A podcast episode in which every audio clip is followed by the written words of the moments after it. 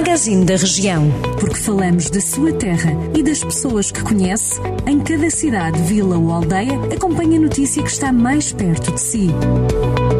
Magazine da Região. Edição de Ricardo Ferreira.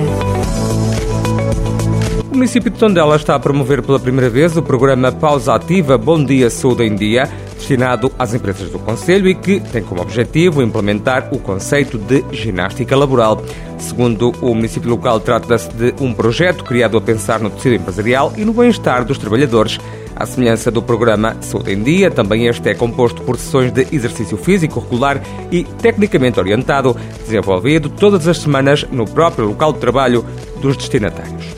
O jovem que foi transportado para o Porto após um acidente de BTT a 12 de fevereiro na Serra de Santa Helena, em Tarouca, ficou paraplégico e agora os amigos e a família estão a pedir apoio.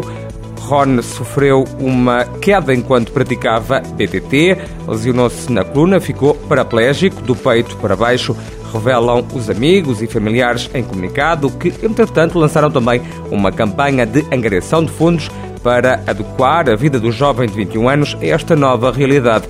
O objetivo do crowdfunding é reunir cerca de 150 mil euros com vista a custear as obras de adaptação de casa do jovem, também para comprar equipamentos necessários ao dia a dia de uma pessoa com mobilidade reduzida, como cadeiras de rodas, cama articulada, cadeira giratória para o carro, entre outros. Mas principalmente a ideia desta campanha de crowdfunding é dar oportunidade a este jovem de realizar tratamentos especializados dentro e fora do país.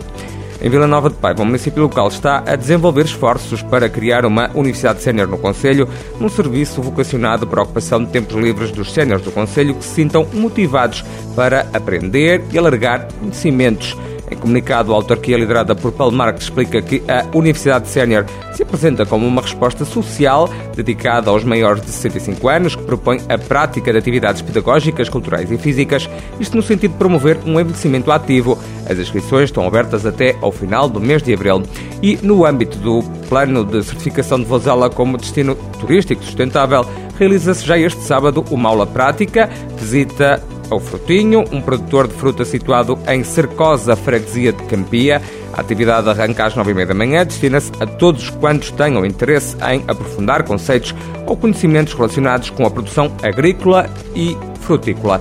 Estas e outras notícias da região já sabe em jornaldocentro.pt.